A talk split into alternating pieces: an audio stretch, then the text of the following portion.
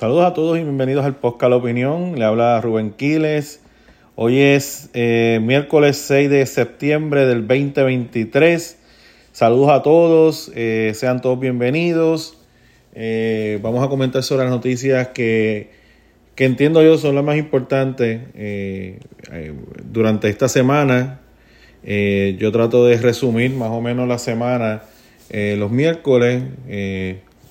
De miércoles a miércoles, pues estoy leyendo, escuchando noticias, para entonces proceder a dar eh, mi opinión y analizar un poco, ¿verdad? Las cosas que pasan este, a lo largo y a lo ancho de, Puerto Rico. Tenemos aquí que Carlos Díaz Sánchez, que él, él fue eh, eh, representante por un momento del PNP, pues se está desafiliando de, de las filas del PNP. Él establece un argumento y dice que el PNP se ha vuelto un dinosaurio, eh, que falta una evolución del partido. Este, aseguró que los delegados congresionales han sido el mayor bochorno para el partido, eh, partido Nuevo Progresista. Eh, también dice que el Partido Nuevo Progresista pues, se ha olvidado de dos, de dos postulados principales. El primer postulado es eh, la estadía para Puerto Rico y el segundo, igual de importante, es bregar con los humildes, eh, con las clases pobres, ¿verdad? Y, de, esas cosas, pues, no hemos olvidado. Él dice que el PNP se ha convertido en un bankers club, este afirmó Díaz. Eh, y entre una cosa u otra puede que, ¿verdad? En la medida que, lo, en, la medida que los partidos y que las los movimientos se crece lo que es la institución, pues se institucionaliza, valga la redundancia, y pues llega un momento que las cosas se hacen un poquito más automáticas que otras, entonces pierde esa, esa espontaneidad de, del principio. O sea, si usted mira Victoria Ciudadana, Victoria Ciudadana es un movimiento que está empezando ahora nuevo, son espontáneos, hay una efervescencia, hay, un, hay, una, hay una cosa que a veces tú no sabes ni explicar, pero está allí. Este, ahora, eh, Carlos Díaz, eh, hace veintipico años atrás, pues fue parte de, aquello que se llamaba los auténticos, fue ese grupo de, de, legisladores PNP que se opusieron a que el doctor Pedro Rosselló, don Pedro Rosselló, este, se convirtiera en presidente del Senado. Entonces, pues se declararon o se, auto, se autoconcibieron ellos como los auténticos. Este, muchos de ellos se desafiliaron, otros no este, yo entiendo que esos son ¿verdad? Pugnas, eh, eh, pugnas del pasado que se traen ahora el presente por parte de Carlos Díaz. Eh, la gente debe entender que la estadidad, cuando hablan de que no, se ha hecho nada por la estadidad, este, en parte puede que sea así, en parte puede que sea no. ¿Sabe? Para, para, un, para, un, para un movimiento hacia la estadidad, lo primero que tú tenías que hacer era convencer a la gente que, que la estadía era buena para Puerto Rico. Y luego de eso se lanza uno a una consulta. Entonces, lograr ganar, lograr convencer, lograr tener eh, una evidencia contundente a nivel de voto, era la primera faceta. Eso tomó mucho tiempo, porque habían otras alternativas de estatus. Estaba la independencia y sobre todo estaba, estaba el Estado Libre Asociado. En la medida que el Estado Libre Asociado se ha ido debilitando, pues entonces ha crecido con mayor fervor la estadidad. Y entonces ya se pudo ganar una consulta. Yo siempre he dicho, yo voy a juzgar el PNP a partir de este momento, ahora. En cuanto a la justicia social, se han repartido aumentos para empleados públicos. Se protegieron las pensiones de los que ya tienen las pensiones. Esas pensiones no se van a tocar hay un revolú con los que ahora vienen a cobrar pensiones, pero los que ya están pensionados, ya esa gente está cubierta y ellos puedan morir con su pensión felices de la vida, a menos que pase algo. Claro, para lograr eso requiere que la Junta Control Fiscal esté encima, como el matapiojo, buscando, ¿verdad?, que, que los muchachones no entren en propuestas y en medidas populistas. Ah, pues ahí está el factor O sea, tú puedes decir que el partido PNP se ha olvidado de los humildes. No es que el partido PNP se haya olvidado de los humildes. Es que tú tienes una junta de control fiscal que está evitando medidas populistas, como la medida populista que eh, firmó la legisladora Débora Algo, ordenando que el, Departamento de Educación le ponga aire acondicionado a todas las escuelas de Puerto Rico. Eso es populismo puro. Eso es súper populismo. Porque lo que pasa es que tú tienes que, tú tienes que entender, tiene que haber dinero para hacer las cosas. Si no hay dinero para hacer las cosas, no las puede hacer. Pero anyway, Carlos Díaz pues hizo su expresión, este, que está en todo su derecho a hacerlo. No sabemos qué va a hacer, si se, si se va a tirar como candidato independiente eh, o si brincará para alguno de los países, partidos emergentes. Imagino que, que, que él tiene una, un postulado hacia la estadidad, pues no brincará para mi historia ciudadana. Me imagino que el, partido que más a lo mejor pueda ser afín debido a las convicciones religiosas del hombre puede ser Proyecto de Unidad. Este, y pues, la realidad del caso es que no podemos negar y nadie puede negar que Proyecto de Unidad es un, es un, es un partido sumamente atractivo para aquellos que tienen una, una, fuerte afiliación hacia la iglesia. Así que, pues esa es la que hay. Elías Sánchez, eh, bien importante esta noticia, Elías Sánchez apunta una victoria en el tribunal eh, solamente dos de los cargos que. Dos de los cargos, de los veintipico cargos que, O sea, que él sometió a través de su abogado, solamente eh, dos de los cargos se cayeron, los otros 18 permanecen. Esto plantea una victoria por el momento para Elías Sánchez y para su esposa. Este, usted sabe que él está demandando por difamación a Telemundo y a Jay Fonseca. Eh, esto se puso serio, entiendo yo, ¿verdad? No es que yo sepa mucho de abogado, pero si esto, la cosa se pone un poquito seria porque no se cayeron los cargos. Al contrario, solamente dos cargos se cayeron y 18 eh, permanecen en pie. ¿Cuál es la importancia de esto? Se está hablando que Telemundo, eso lo, lo recopo la coma y se está mintiendo, pues mintió.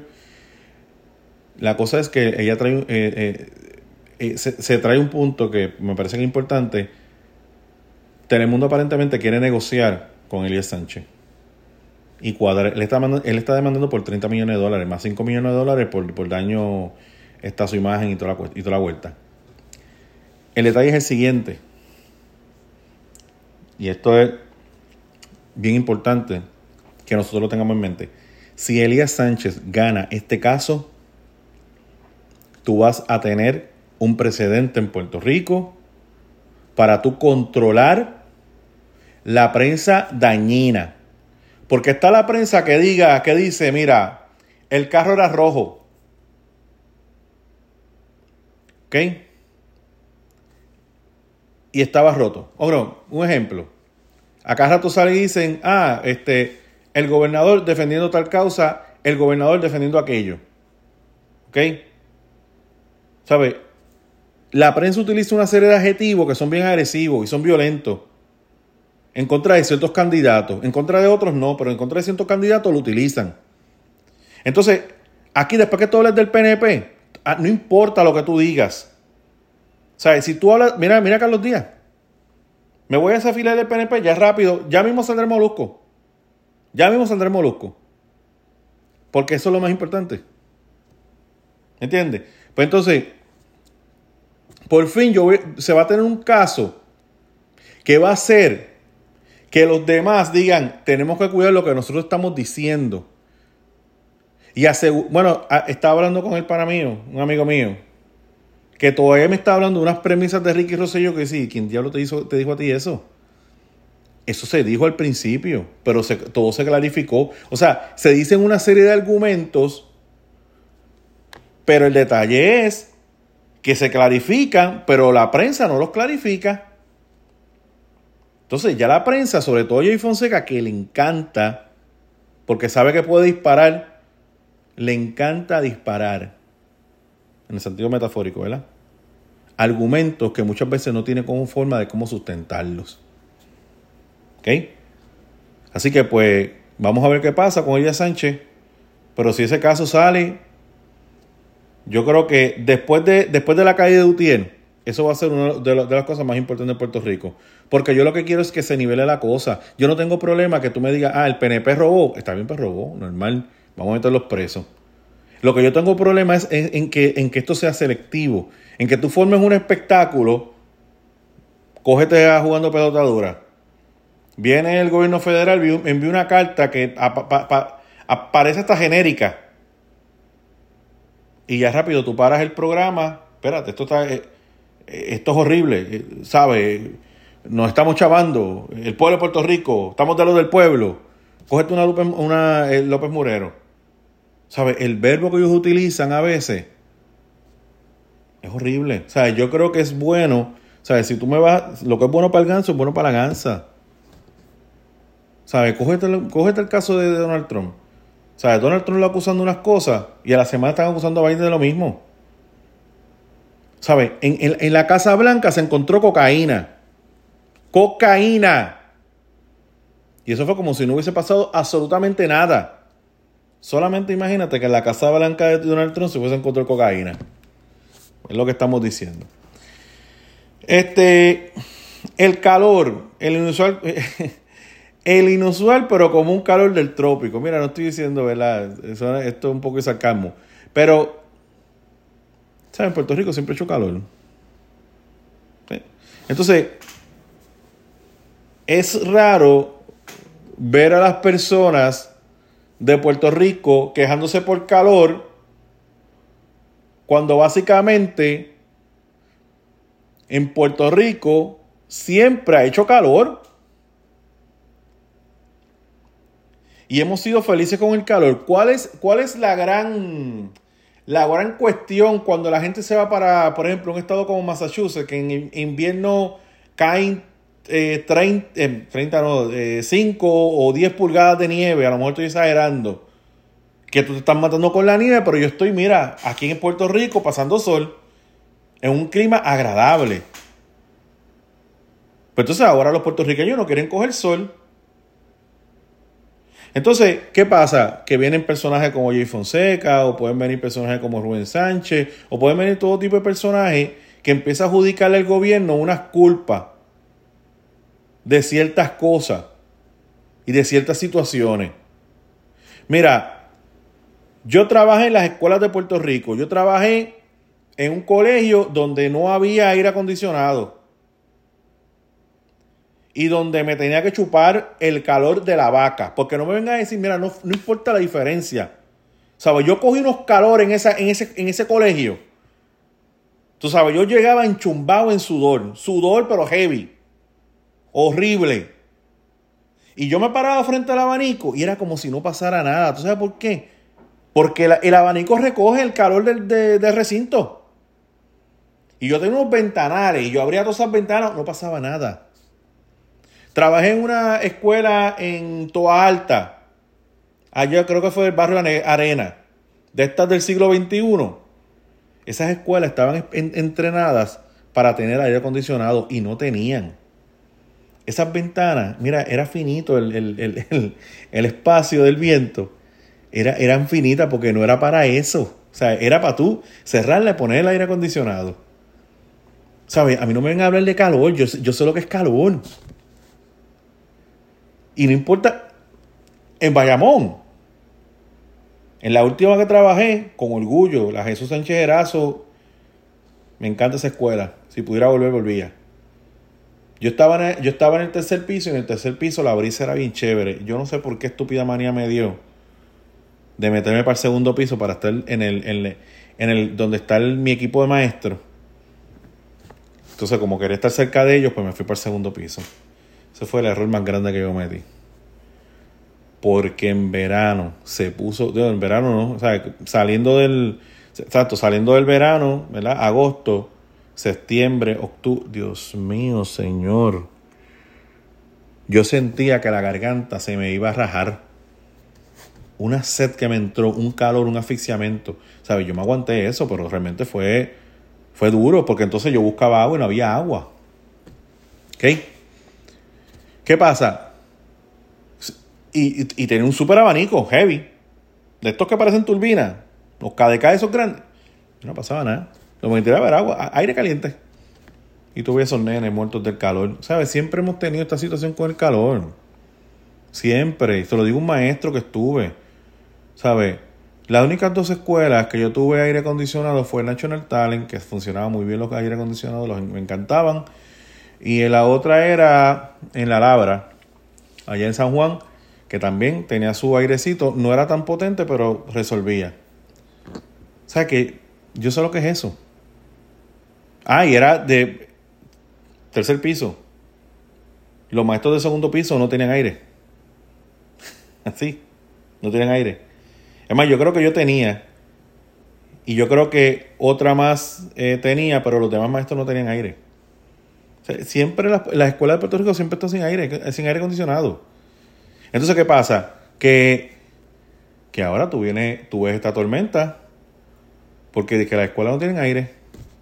Y pero, que no entiendo. Entonces, el gobierno debe estar preparado con abanicos.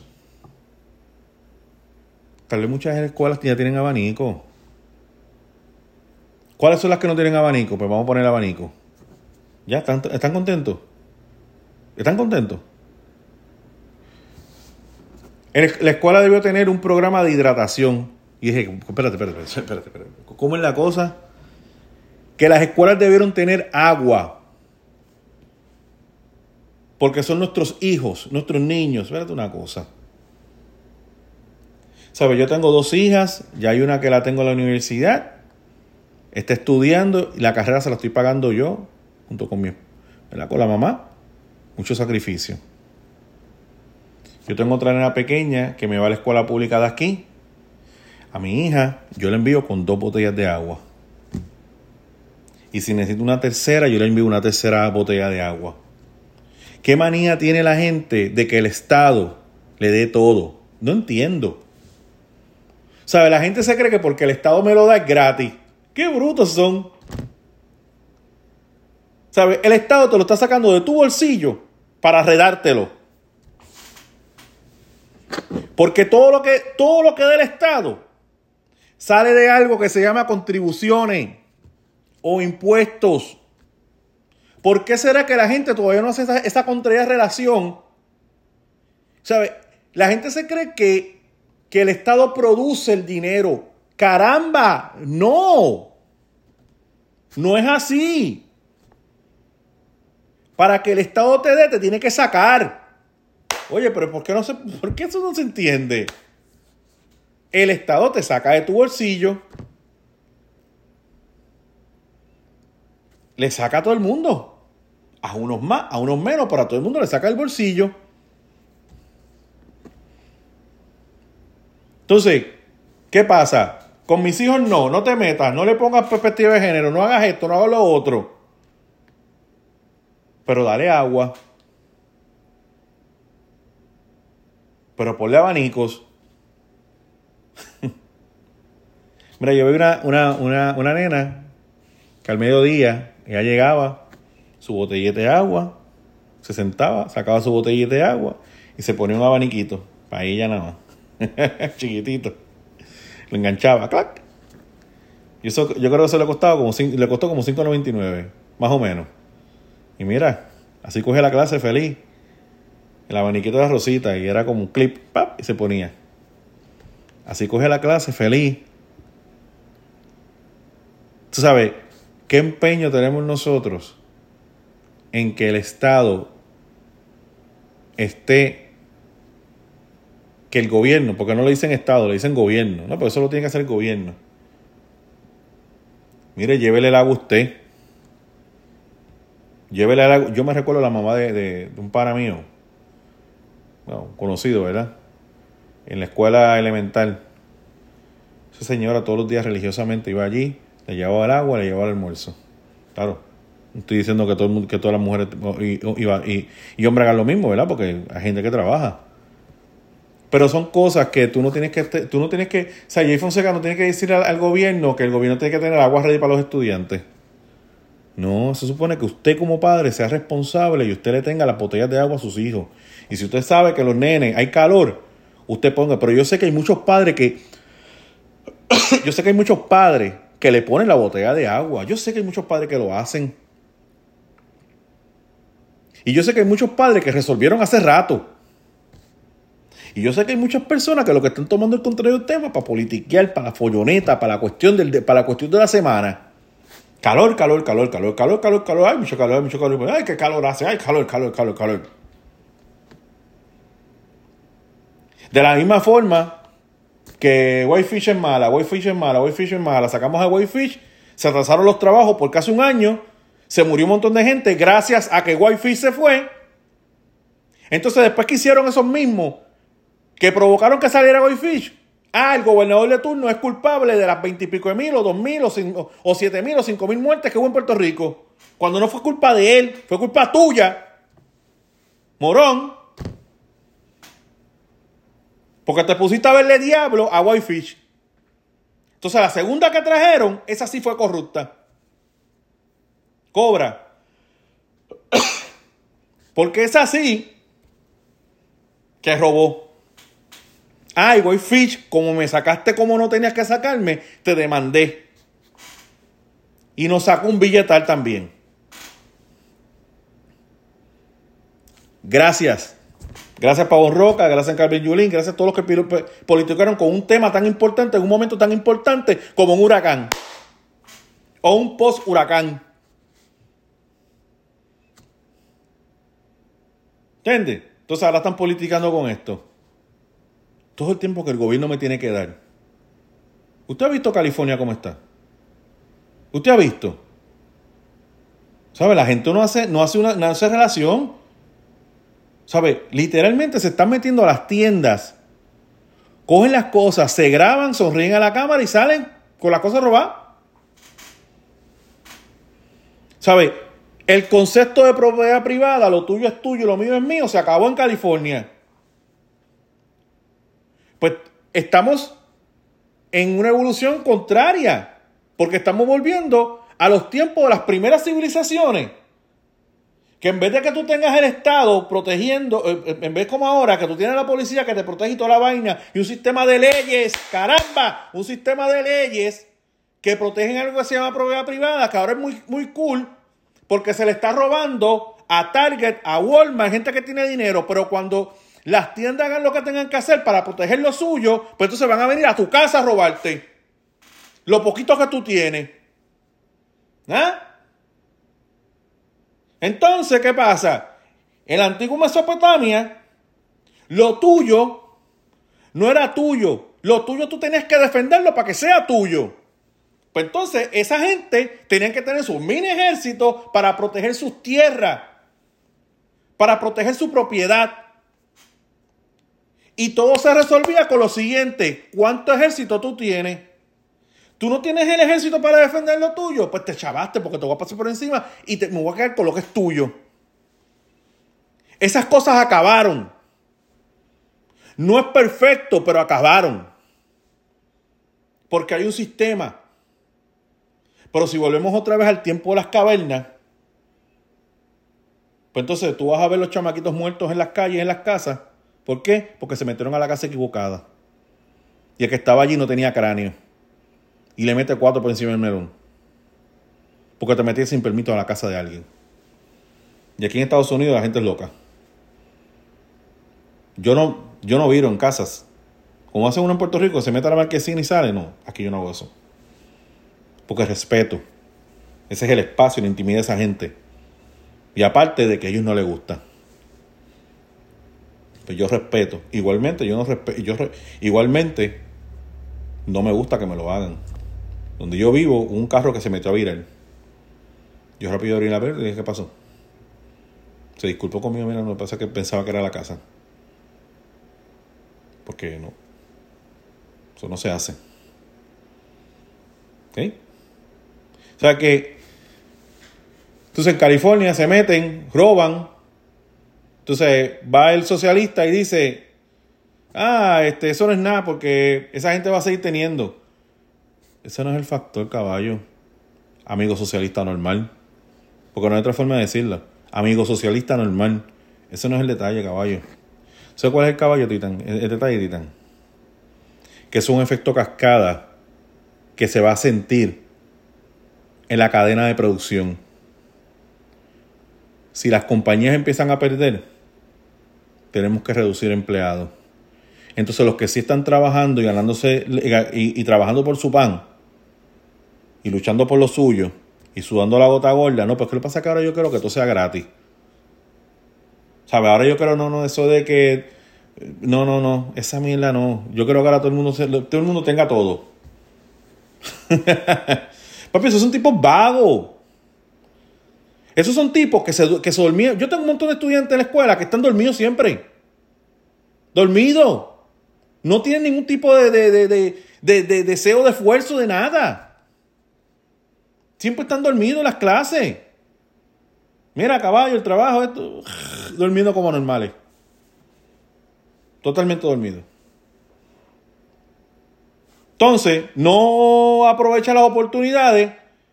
Y después que yo no tuve las mismas oportunidades. Mira, vete para el infierno, brother. Vete para el infierno. ¿Cómo que no tuviste la misma oportunidad? No estabas durmiendo cuando, cuando tenías el break de las oportunidades, estabas durmiendo. Y ahora te vas con un Bernie con una Alexis Ocasio a decir, ah, el Estado oprime. Morronga, eh. Nadie te oprimió. Fuiste tú mismo de normal. Porque donde ellos vienen, yo vine. Entonces, cuando yo decidí estudiar y hacer las cosas, yo miraba atrás y todos mis amigos metidos en el punto de droga, papá, papá, haciendo esas estupideces. Hoy, ¿dónde están? Unos presos, otros muertos, qué sé yo. Esa es la realidad. Entonces, todo el tiempo que el gobierno haga, el gobierno haga. Mira, yo sé, el gobierno tiene unas responsabilidades, pero mientras más tú, mientras más tú le das poder al gobierno, más él tiene la capacidad de controlar tu vida. Y más va a quitar, más, más va a quitar de lo que tú produces. ¿Entiendes?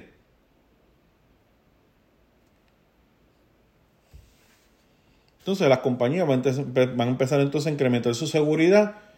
Ese incremento en la seguridad, porque no, ¿verdad? Antes la gente no robaba, pero ahora yo voy a tener que tener policía heavy. Y gente que de verdad se encargue. Oye, porque entran 20 personas, 30 personas a robar. Entonces ya como esto, espérate. No eran 500, 500 dólares, no. Ahora son miles y miles y miles. Bueno, esas tiendas se tienen que cerrar. Pues entonces, ante eso, pues los costos de los bienes y servicios tienen que subir. ¿Por qué? Porque a los morones que no les gusta hacer la fila se metieron a robar. Y eso es una mierda. Perdón, la palabrita se me fue. No me gusta hablar malo, ¿verdad? Porque. Y ese tipo de palabras. Mira, yo, yo puedo entender, tú sabes, hay algo que yo critico de Estados Unidos. Y es que hay cosas que son costosas que son demasiado costosas. ¿Sabes? Y cuando tú sacas el cálculo porque son costosas, no tienen otra justificación que no sea el deseo de enriquecerse de unos cuantos. Pues eso se ataca. ¿Ok? Pero no es robando. porque eso lo empeora. Eso empeora más. Yo siempre he dicho, esto no importa el sueldo. Después que los bienes y servicios están estén en un precio asequible, que tú digas, con un trabajo yo puedo bregar. Ahora, si tú me dices a mí que tengo que tener tres trabajos para poder pagar un apartamento de un cuarto con solo cocina y una salita porquería, como pasa en Nueva York, no tener carro, pues me sale caro por el seguro y todas las vainas. ¿Mm? ¿Sabes? tener para pagar la, electricidad, el agua, ¿sabes? Pues, y con cuatro trabajos, y aún así no me da, pues eso, eso, eso, eso tiene que acabar. Eso tiene que acabar. ¿Ok? Así que Iván Rivera da una opinión que me parece bien interesante. Puerto Rico es un laboratorio de ejercicios comunicativos fundamentados en populismos similares a los realizados en otras jurisdicciones de Latinoamérica con el fin de adelantar objetivos políticos ideológicos. En los mismos se identifican un asunto, un asunto que crea malestar general y respecto al mismo se le imputa la culpa a algún grupo político o empresarial de ideología distinta para repuntarse como ese enemigo el que se quiere hacer daño al pueblo. Entonces los interlocutores se representan como los héroes, superhéroes que vienen a defender a los oprimidos de la destidia de esos malvados, los de la izquierda, del centro y la derecha, aunque los que pululan en Puerto Rico resaltan como de izquierda, auspiciados por fondos globales del financiamiento a organizaciones sin fines de lucro, etcétera, etcétera, etcétera. Así que pues, pues ya el Departamento de Educación dijo que quería suspender las clases el viernes para ver qué hacemos. suspender la clase, ¿verdad? Este, y se está hablando de un plan de poner la escuela hasta el mediodía, pero eso provocó otro malestar. ¿Por qué? Entonces los padres dicen, ¿qué hacemos con los niños después del mediodía? Que tiene sentido. Cuando tú vienes a ver, no hay forma de usar el puente porque está roto. Tadito Hernández critica a García Padilla, dice que él fue el causante de que todo lo malo en el PPD cayera, o sea, todo lo malo del, eh, cayera todo lo malo sobre el PPD. Este, dice que él pues, fue una persona bien inmadura cuando gobernó, que no hizo las cosas bien, que no estaba ready para, para el puesto. Este, y pues, nuevamente, es doloroso. García Padilla le contestó, le dijo que era pobre diablo y toda la cuestión. Pero es doloroso para García Padilla porque ya antes nadie decía nada, simplemente a lo mejor de espalda de la gente decía unas cosas acerca acerca de su administración, pero ya ahora tú tienes una persona que claramente lo confronte, le dice, ¿sabes qué? La caída de Lela, la caída de nuestro gobierno y todo lo que ha sucedido ha sido por culpa tuya. Porque no supiste defender lo que tenías que defender y simplemente cediste. ¿Ok? Este, cabe recordar que García Padilla no pudo, o sea, García Padilla no, pudo, no estaba apto, no estaba presentable para una próxima elección. ¿Ok? Vamos a considerar esto. Aníbal Sobio Vilá, con yo no sé cuántos cargos por corrupción, que eran cuatro, se tiró a correr para gobernador de Puerto Rico. Y García Padilla, sin tener esos cargos, dijo, yo no puedo competir. Pues cuando vio sus encuestas, porque llenó a la gente con una, yo me recuerdo la campaña de él, fue una campaña de mucha esperanza y no logró, no logró. O sea, bajo él se aprobó la, bajo él se, aprobó la, Junta de Control Fiscal, la ley promesa, este, el me vale, pues todo el mundo dice que ese me vale y él, y, él se enfogona, él se molesta cuando le dicen fue por culpa tuya, ese me vale nos costó, ese me vale nos costó, ese me vale me costó, nos costó. Gracias a eso estamos. Entonces, pues, ¿qué pasa? que es una persona que trata de defender su administración, trata de defender lo que él hizo, pero se le hace difícil. Se le hace difícil convencerse, convencer a otros, inclusive convencerse a sí mismo que de lo que él hizo, las decisiones que él tomó fueron las mejores. Entonces, pues, ese, eso es un cartazo bien fuerte. Lo que le dijo, para mí, lo que dijo Tatito Hernández a él, pues, es una cosa eh, que yo encuentro que es, bien, que es bien fuerte y superar. Le dijo, eh, Tatito le dijo inmaduro y mediocre. O sea que eh, es horrible. Es como que, pues, mano, estuviste aquí, pero realmente todos nosotros sabíamos que tú eras un bacalao y que no, no hiciste el trabajo. Este, hay un super. Gloria Ruiz Quillan, pues critica los super PAC este, que, que, que han habido. Este, habla sobre unos super pack, cuatro super pack.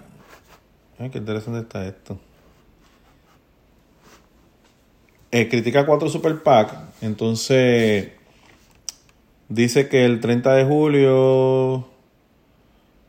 Ok, hay un super pack que es el de. El de. El de los Fabiolitos ese super PAC eh, recogió 628 mil 12 dólares con 34 centavos. Eh, y que vino de parte de Telemundo. O sea, de Telemundo se hizo cargo o se metió en este asunto de, de Super PAC. El, el Super PAC que más ha recogido es el de Somos Más, ese super pack cuenta con un millón de dólares. Un millón de dólares. Pero nada, aquí la situación con esto del super de los super pack, es que siempre se trata de, demonizar los super PAC que tienen que ver con el PNP y con y los super PAC que tienen que ver con otras instituciones como que como que no. Entonces, NBC Puerto Rico dona para un PAC político. Entonces, eso no viola ningún, ninguna disposición o algo. Tú sabes. Son cosas, ¿verdad? Que a veces uno, uno trata, ¿verdad? De entender y no, como que no sé, uno no sabe. O sea, eso no, eso no, ¿cómo se dice? No, no tiene un conflicto de interés. Allá saben los que saben. Eh, lo último, las dos cositas que tengo, incorporación versus referéndum. Eh, la incorporación es que Puerto Rico se convierte, un, se convierte en un territorio incorporado de Estados Unidos. Ahora somos un territorio no incorporado. ¿Ok? Entonces, yo me planteo la incorporación versus los referéndums. Lo que se está hablando es que en muchas ocasiones el partido PNP tuvo la oportunidad de, aceptar o de buscar o de aceptar la incorporación de Puerto Rico a los Estados Unidos y dijeron que no. Y yo me pregunto por qué lo hicieron. ¿Entiendes? Claro, la incorporación a los Estados Unidos es literalmente cambiar el estatus. Porque ya dejaríamos de ser colonia. Ya somos un territorio incorporado a los Estados Unidos. Por lo tanto, para lograr esa incorporación, tú tienes que entonces preguntarle al pueblo de Puerto Rico para que se logre eso. Pero la crítica que se está haciendo es la siguiente, es que el PNP no quiso aceptar la incorporación. Claro, cuando tú incorporas, pues ya tú estás funcionando casi como un Estado. Tienes que pagar contribuciones federales. ¿Ok? Y a lo mejor le tenían miedo a eso, o qué sé yo, o Puerto Rico el territorio no estaba listo para la estadía. Pero yo lo que digo es lo siguiente. Los referéndums han sido buenos, pero tampoco es como que nos ha puesto inmediatamente en una posición. Estar incorporado, eso es un, eh, es un punto de los retornos. Incorporado, ya tú estás dentro. Lo que hace falta es acomodar una que otra pieza. Mira, el tema de la estadía, yo creo que ya es un hot topic en, en Estados Unidos, en Washington. Ya se está hablando, el que sabe de historia sabe y debe conocer cómo se empezaba, cómo los temas de la, incorpora, de la estadidad para territorios iban creciendo y cuáles son las polémicas que se dan en, ese, en, esas, en esas situaciones. ¿Okay? Puerto Rico nunca fue un territorio ávido para, para la independencia. Por eso que Puerto Rico hoy mismo es un 3% los que favorecen la independencia. La segunda opción más favorecida es o la libre asociación o eh, la soberanía. Y es porque se le han vendido unas premisas equivocadas a los puertorriqueños acerca de, lo que es la, soberanía. La opción más popular, la opción que tiene más, que está teniendo más récord ahora mismo es la estadía. ¿okay? Puerto Rico ya se ha hecho un, hot topic. Ahora mismo el hijo de alguien, eh, sí, el hijo de, Trump estaba diciendo que, no favorezcan a, a porque DeSantis aprueba y favorece la estadidad de Puerto Rico a los Estados Unidos. Pues entonces, ¿qué pasa? Ya tú tienes un... Ya sabes, por eso es que se molesta a los independentistas. Porque por más que tú quieras sacar del asunto, o sea, por más que tú quieras arrancar y sacar la estadía del asunto, la realidad del caso es que eso no está sucediendo.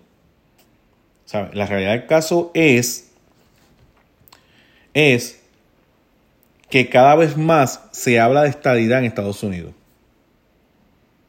¿Sabes? Ya es un tema. Ya se está hablando. Esos temas no se discutían. Antes no se hablaba de eso. ¿Ok? Eh, hay personas que se dedican a grabar videos. Entonces, siempre vienen con lo que no te contaron en la escuela, lo que no te dijeron, la, historia oculta y todo lo demás.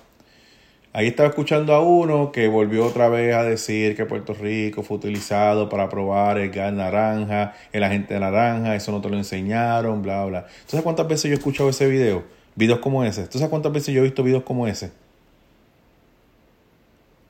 O sea, ¿qué pasa, mano? ¿Por qué ustedes no pueden ser más creativos? ¿Por qué tú tienes, por qué tú tratas de de crear esta sombra de negatividad de una relación entre Puerto Rico y Estados Unidos. ¿Te ha funcionado? Pregunto, ¿te ha funcionado? No te ha funcionado. ¿Tú sabes por qué? O sea, la gente, ellos se creen que el que se favorezca el, estado, el estadio en Puerto Rico tiene que ver más que nada por un asunto de información. Hay una información que mis hermanos puertorriqueños no tienen y por eso están como Piti Yankee pidiendo estadidad. Eso es lo que ellos piensan. Pero se equivocan. La información está ahí.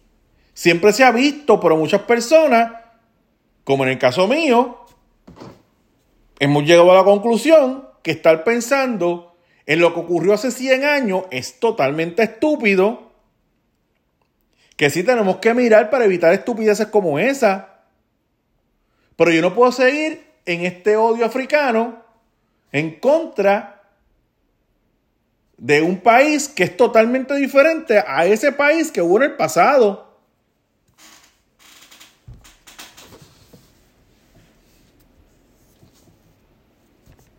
Ah, que en Hawái están pidiendo. Mira, lo que, lo que están pidiendo en Hawái la independencia es como un 3, 4, un 10%. De la población, un 10%, que todavía sigue en el pasado. El resto de la población están felices. Totalmente felices. Ah, hubo un fuego ahí, qué sé yo, y están utilizando eso para teorías y cosas, y hay un montón de cosas que pueden ser verdad y otras cosas que pueden ser mentiras, pues qué sé yo. Pero esa gente está feliz. Ah, que se vayan los americanos y dejan los hawaianos allí. ¿Qué es eso? Es un, eso era una finca de, piña. Eso era aquello. Ahora tú tienes ahí hoteles 7 estrellas, 4 estrellas, 15 estrellas. Si fuera el argumento de salir, pues tendríamos que salir todos. Todos tendríamos que salir de este continente. Porque todos estamos de más. Yo tengo cara indígena. Yo no tengo nada de indígena en mí. Nada. Todo lo que yo tengo es africano. De la mata. Yo tendría que volver a África. Al país donde vinieron mis padres. Lo único que yo tengo de, español es el apellido. Quiles. Los dos apellidos. Quiles Álvarez. Pero lo demás, eso es de allá de África. Nariz. Todo, pelo, todo.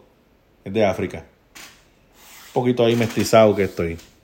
Con orgullo. Papá era blanco, mi abuelo también eran blancos, allá de Jayuya, centro de la isla.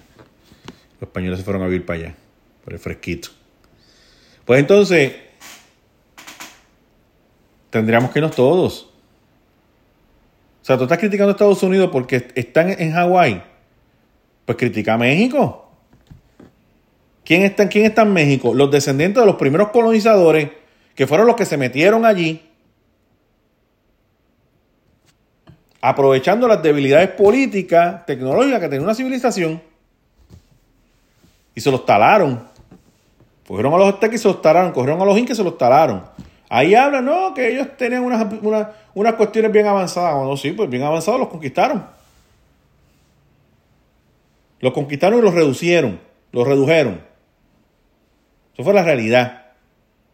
Cruda, pero es así.